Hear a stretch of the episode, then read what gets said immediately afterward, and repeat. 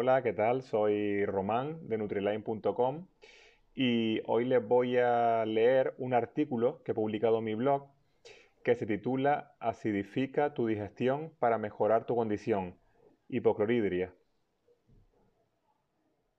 Lo que tenemos en común los enfermos de Lyme crónico es que podemos tener todo en uno, o sea, además de lidiar con la enfermedad de Lyme y con infecciones, se le unen los daños colaterales producidos por la propia enfermedad y lo que nos pueda aparecer por el camino, que no es poco.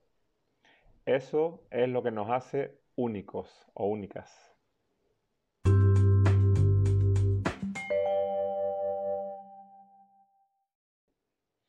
¿Qué es la hipocloridria? Es necesario que nuestro estómago esté lo suficientemente ácido para poder descomponer los alimentos correctamente que ingerimos.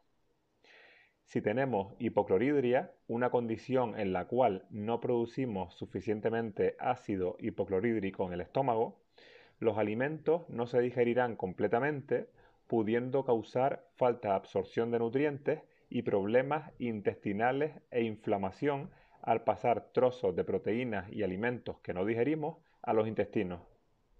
Y encima si tenemos eh, permeabilidad intestinal, pues es un suma y sigue, pero tranquilo o tranquila. Conocimiento e información te darán la solución.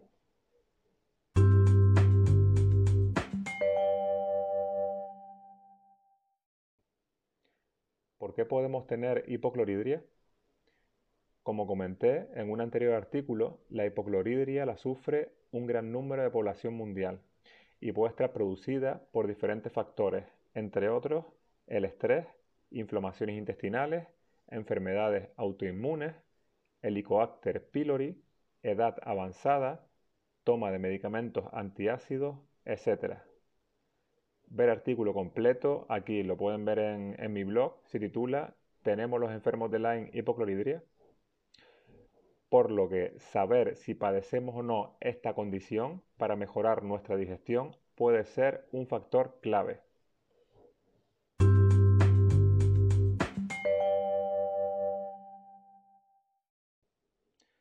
¿Tengo o no tengo la suficiente acidez en mi estómago?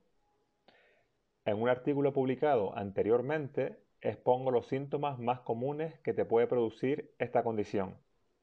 Este artículo eh, es el que nombré con anterioridad. Se titula Tenemos los enfermos de Lyme hipocloridia. Lo pueden encontrar en, en mi blog. Pero bueno, si tienes que salir de dudas, te puedes autotestear en casa con este método. Ojo, no es ningún método probado científicamente.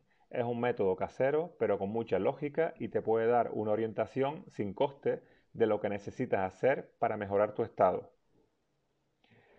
Haz lo siguiente. Toma una cucharadita de bicarbonato de sodio en un vaso de agua en ayunas. Espera dos minutos. Si tienes muy poco ácido clorhídrico en el estómago, no pasará nada. Pero si tienes suficiente, vendrá un pequeño eructo o contrarreacción dentro de esos dos minutos. Te explico. El bicarbonato de sodio tiene un pH de 9, o sea, alcalino, y tu estómago tendría que estar en un pH ácido, entre 0,9 a 3 más o menos, para poder descomponer los alimentos ingeridos y realizar el proceso de digestión perfectamente. Si tu estómago es lo suficientemente ácido, la unión o mezcla del bicarbonato de sodio con el ácido estomacal debería de reaccionar formando un gas, o sea, un eructo, si no reacciona, podría ser que tu ácido clorhídrico necesita estar más ácido aún. Sé que estás pensando, no quiero más acidez en mi cuerpo. Es exactamente como piensas, queremos alcalinidad en la sangre, pero no hay que mezclarla con la acidez estomacal que es necesaria para el correcto proceso digestivo. Recuerda, fuego en el estómago, alcalinidad en la sangre. La acidez en el estómago mejorará la digestión y ayudará junto con la correcta alimentación en tu alcalinidad sanguínea.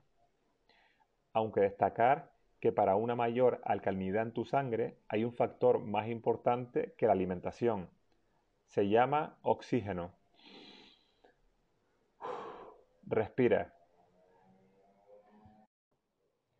De ahí a que esté incluido en la pirámide Nutriline, que la puedes encontrar también en mi blog nutriline.com.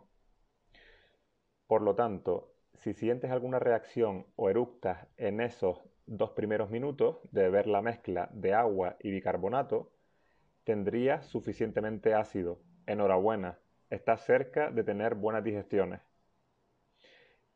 Si no lo tienes, hay solución, no te preocupes.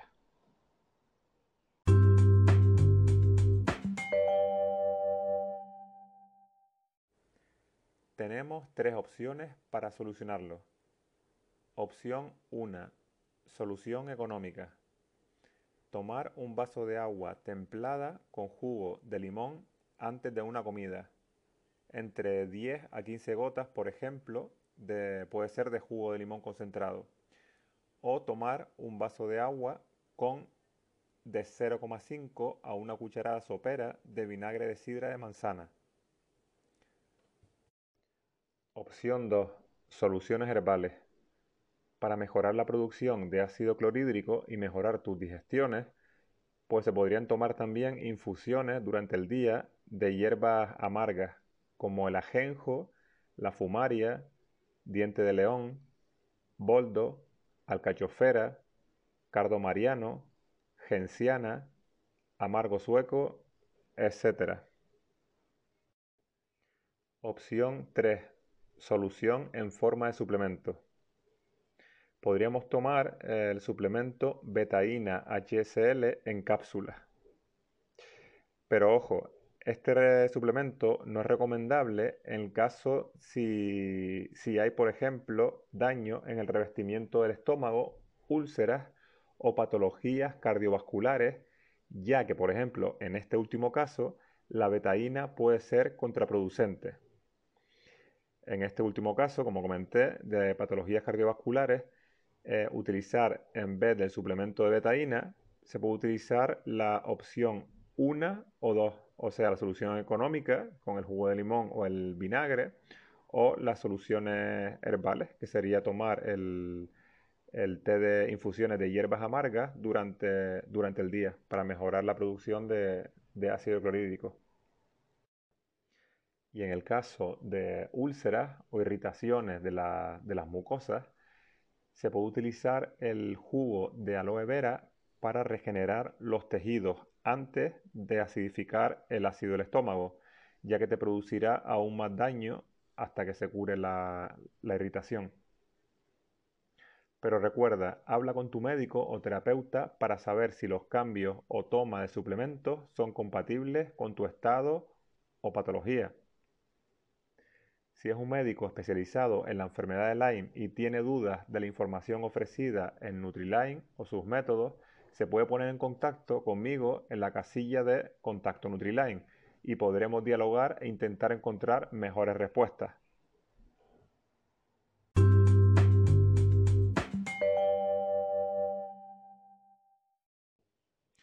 Bueno, ahora te voy a dar un consejo para averiguar la, dosis que, podrías tomar de, betaína si eliges la opción 3, eh, en tu caso en particular, porque el fabricante del suplemento te pondrá una dosis recomendada, pero, pero claro que a lo mejor en tu caso tienes una producción superior de ácido y no necesites tanto, o al contrario, necesites la dosis máxima recomendada por el fabricante.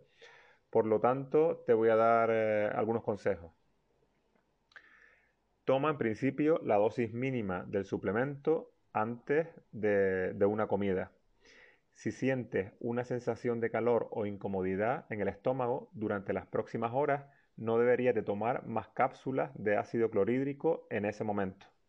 Puedes volver a intentarlo después de unos días para ver si vuelve a ocurrir lo mismo.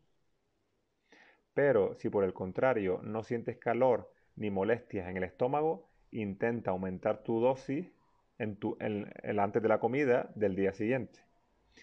Si no sientes calor ni molestias en el estómago, intenta aumentar tu dosis hasta llegar a la dosis máxima recomendada por el fabricante antes de tu comida al día siguiente. No sobrepases la dosis máxima recomendada por el fabricante del producto y si sientes calor al tomarla o después, reduce tu dosis o para por completo de tomar el suplemento. Apunte, si vienes de una dieta alta en productos vegetales, vegana o vegetariana, puede ser que tu ácido esté disminuido por ese motivo. Y al introducir los alimentos de origen animal poco a poco junto con las herramientas comentadas anteriormente, se mejorará esa acidificación. Quizás no es la carne que te sienta mal, sino lo que puede pasar es que no tengas el suficiente ácido para su digestión.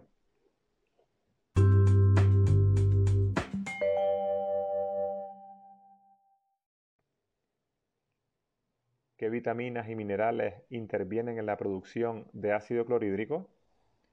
Para producir un ácido estomacal adecuado necesitaremos sobre todo yodo, zinc y vitamina B1. Por lo tanto, asegura la ingesta de pescados y mariscos que son ricos en yodo y carnes de res, vísceras, pollo y huevos ecológicos que son ricos en zinc y vitaminas del grupo B y además son de fácil absorción. Otro ejemplo de alimentos ricos en zinc y vitamina B1, aunque de peor absorción, son los frutos secos, semillas, arroz, patata, etc. En caso contrario, se podrían tomar estas vitaminas y minerales en forma de suplemento pero recuerda, no de forma indefinida, ya que podrían alterar el equilibrio de otras vitaminas y minerales. Se podría, por ejemplo, realizar una pausa después de tres meses y valorar tu estado y si es necesario su ingesta posterior. Recuerda, siempre hay una salida. Bueno, pues aquí llega el, final de este, de este artículo. Espero que les haya gustado. Y recuerden, tienen toda la información por escrito. Más de, a día de hoy ya tengo escrito más de 40 artículos muy interesantes. Todos los pueden encontrar en, en mi blog nutriline.com. También estoy en Facebook y en Instagram. Pues nada, muchos saludos y que pasen eh, buena semana. Chao.